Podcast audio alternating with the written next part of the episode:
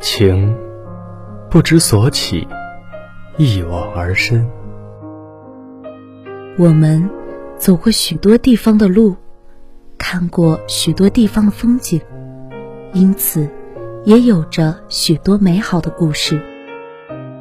你若问古人何以解忧，他们或回以唯有杜康；而你若告诉我今日心忧，我们会带你去江南小镇的弄堂口，夜雨初停的早晨，洒落一缕阳光。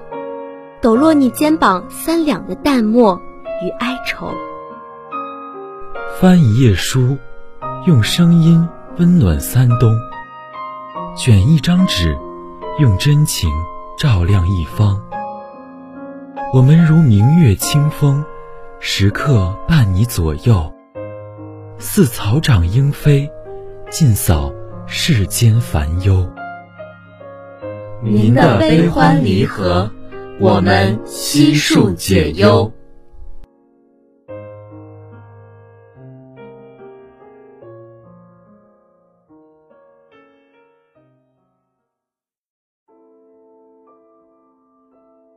家，国，怒发冲冠，凭栏处，潇潇雨歇。抬望眼。仰天长啸，壮怀激烈。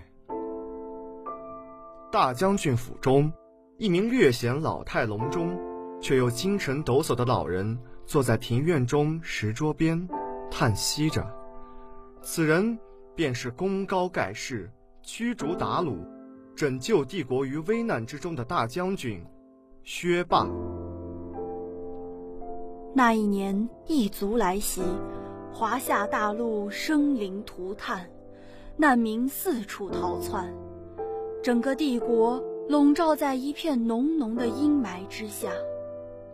山河破碎，黎民百姓流离失所，而异族凶狠嗜血，毫无人道。每攻克一城，必先抢掠一番，金银珠宝肆虐一空。即便是粮食布匹，也取之尽锱铢。若是在城里尚未逃去的男子，便会拉去做奴，而女子却是惨遭凌虐侮辱。福无双至，祸不单行。正当帝国遭受异族突袭之时，黄河泛滥，洪水决堤，饥饿。与绝望，终于是把难民给压垮了。一子儿时已是常态。都这时候了，哪还管得了那么多啊？子嗣、妻儿，自己先活下去再说吧。在一个相对平静的村落里，年少的薛霸正与他父亲练剑。这个村子很幸运。没有洪水的肆虐，蚁族侵略的脚步也尚未抵达这里。不过，逃难的荒民却是让这世外桃源般的地方多了一丝慌乱与焦虑。父亲，为何异族敢如此入侵我华夏领土，一片生灵涂炭？难道我神州大地？没人抵抗吗？薛霸舞完一个剑花，仰望着父亲，神色愤懑，眉头紧锁着说：“一张看上去充满沧桑的中年人的脸看了过来，摇了摇头，拿走薛霸手中的剑，转身进了房间。”薛霸的母亲。生他时难产，待薛霸来到人世后，便离去了。一直以来，薛霸都是父亲在教导、习武、写字，且还教些世俗礼仪，忠君报国。学霸不知道为什么父亲不回答自己的疑问，因为平时父亲总是对那些侵入中原的异族咬牙切齿，恨不得抽筋扒皮。可今天，到底是怎么了？不行，要是在国之危难时期不现身投军，耻为大丈夫。按父亲性格，应该很快就会带我参军杀敌去了吧？可一连几天，学霸只看见父亲在不断的看向远处，叹着气。那是国都的方向。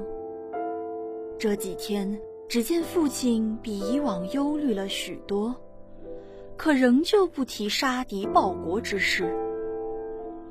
这天夜里，薛霸辗转反侧，难以入眠。一闭眼，就想到路边村子的那些衣衫褴褛、瘦骨嶙峋、神色惶恐的难民，想到他们所描绘的惨象，学霸握紧了拳头，扭头看了看睡在一旁的父亲，神色有些犹豫。一咬牙，偷偷的爬下床，蹑手蹑脚的收拾了几件衣裳，摸出自己平时练的那把利剑，扛在肩上翻墙而去。就在薛霸走后，他父亲却是双眼一睁，重重的叹了一口气，也收拾东西，打开门。朝另一个方向走了，那好像是异族的方向。薛霸一连走了几天，随身带的干粮早就吃完了，水倒是还剩一些。就这样饱一餐饥一餐的走着，终于他抬头望见了一座小镇。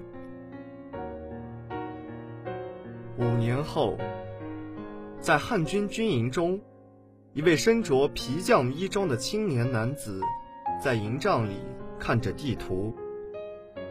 看到这次进攻收复的地方，是一个四周无援的小镇。他的任务很简单，就是从小镇旁的村落里埋伏，全歼逃窜之敌。这座小镇。就是当初薛霸离开家乡参军的地方。那时候刚到小镇，薛霸已经是饿得前胸贴后背了，勉强走进城，就饿昏倒在路边。这乱世，饿死在路边的都没人去管，哪会有人管这倒在路边的小孩？薛霸想到这儿。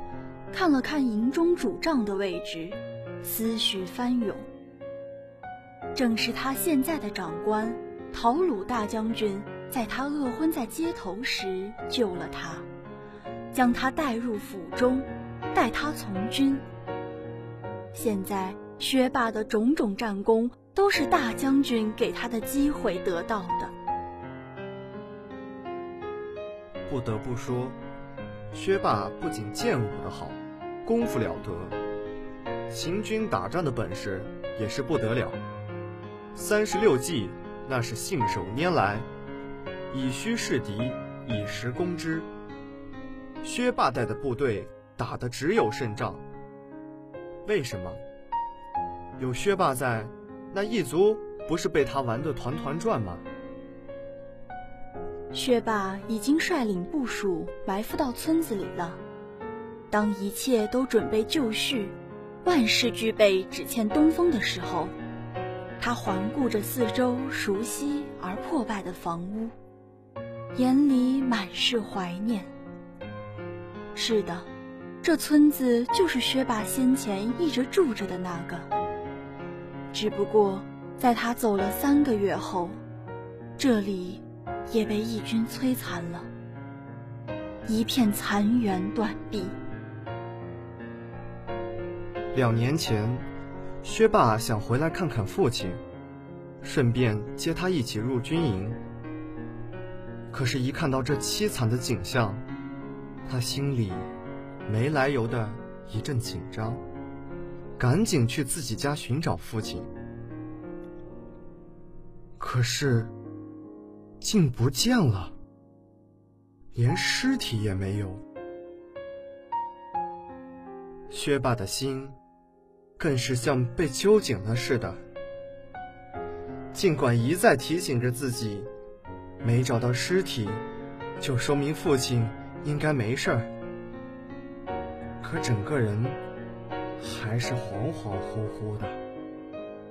这次再来到这里，看着自己家那间屋子，薛霸苦涩的笑笑，随即眼中金光闪烁，因为远处的信号传来，城已经破了。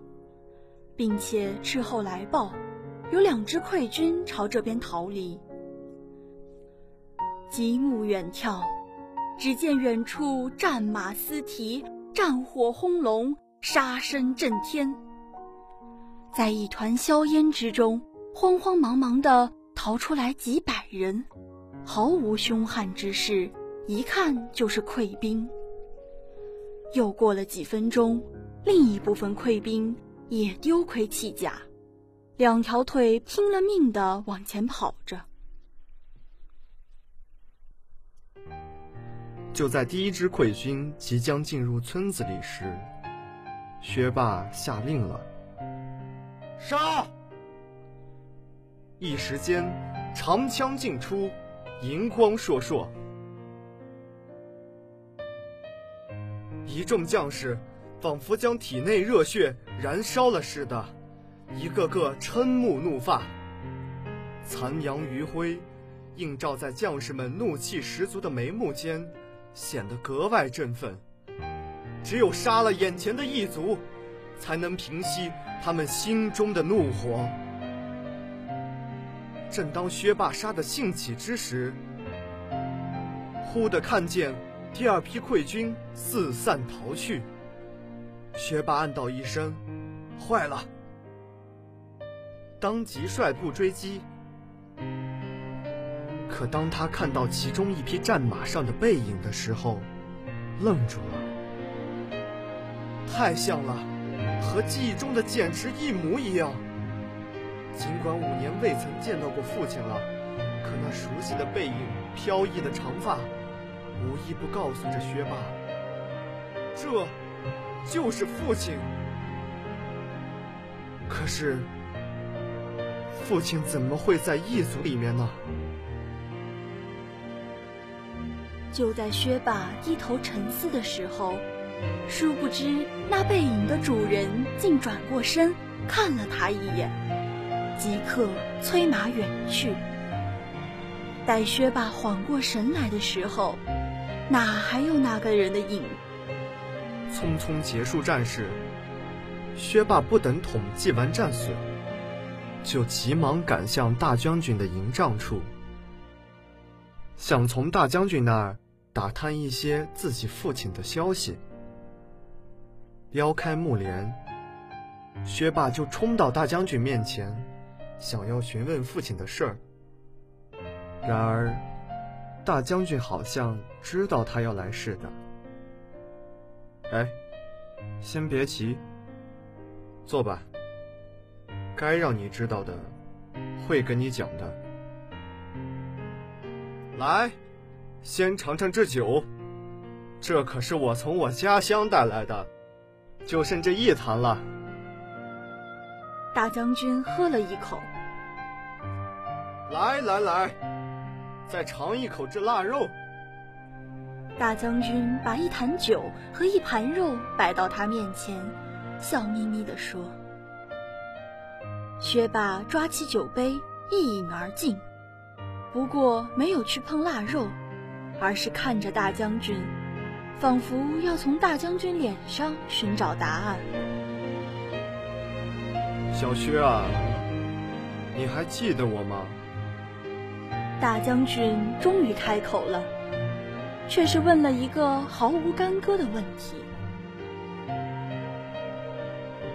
属下怎会忘记大将军您的救命之恩。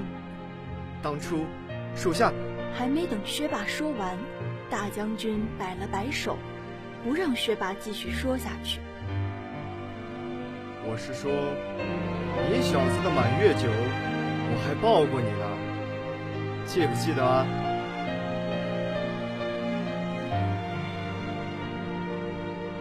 大将军的话让薛霸大吃一惊，难怪，难怪我在路边昏倒，大将军会救我，也难怪我这军功增长得如此之快。原来大将军以前认识我，对，还有我父亲。大将军，那家父。大将军性格豪爽耿直，又一次打断薛霸的话，说：“唉，你父亲啊，我只能说，他曾是我的好兄弟。我也在异族的军队里发现他了，我也不知道他是在做什么。”大将军说这话时，有一种像是在掩饰什么的感觉。听完这句话，薛霸松了一口气，心中那块巨石终于是落下了。父亲没死，他还活着。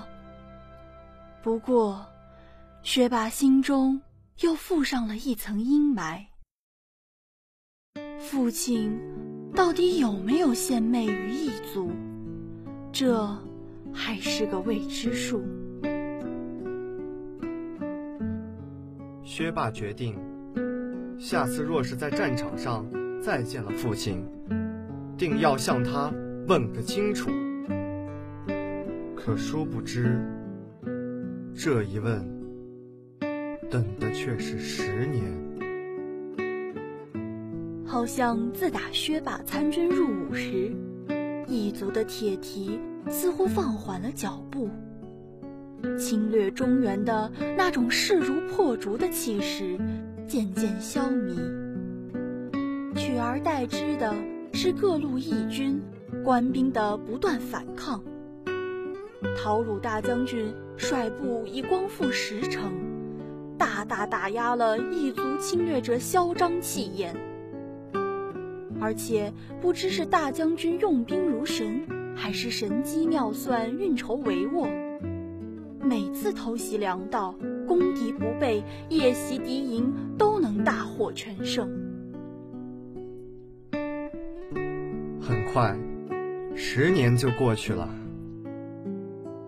在这十年里，再也没有看到那酷似父亲的背影。而这十年，大将军已集结各路人马，对异族发起了反攻，将二十万异族大军逼迫在齐州城里。然而，这次异族却是请求和谈，这完全不符合异族残暴的天性啊！更何况。他们还有二十万大军，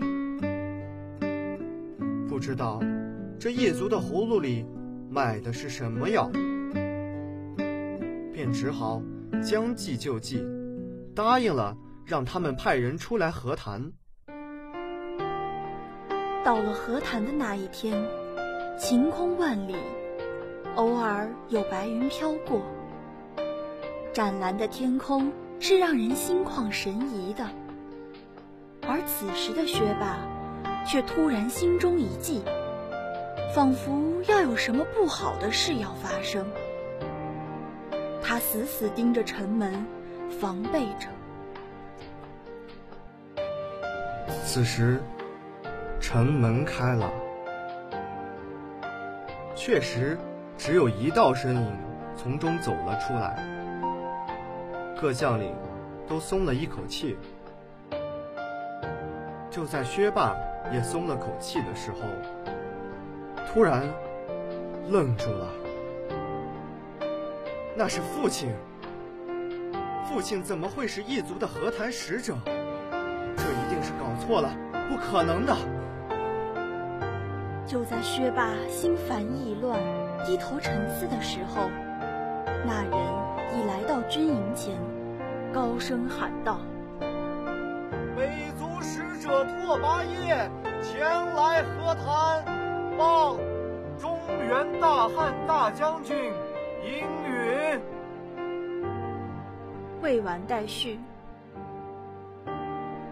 今天的解忧杂货铺到这里就要和大家说再见了。感谢导播乔木，感谢编辑帅帅，我是播音浅笑，我是播音木槿，我们下期节目不见不散。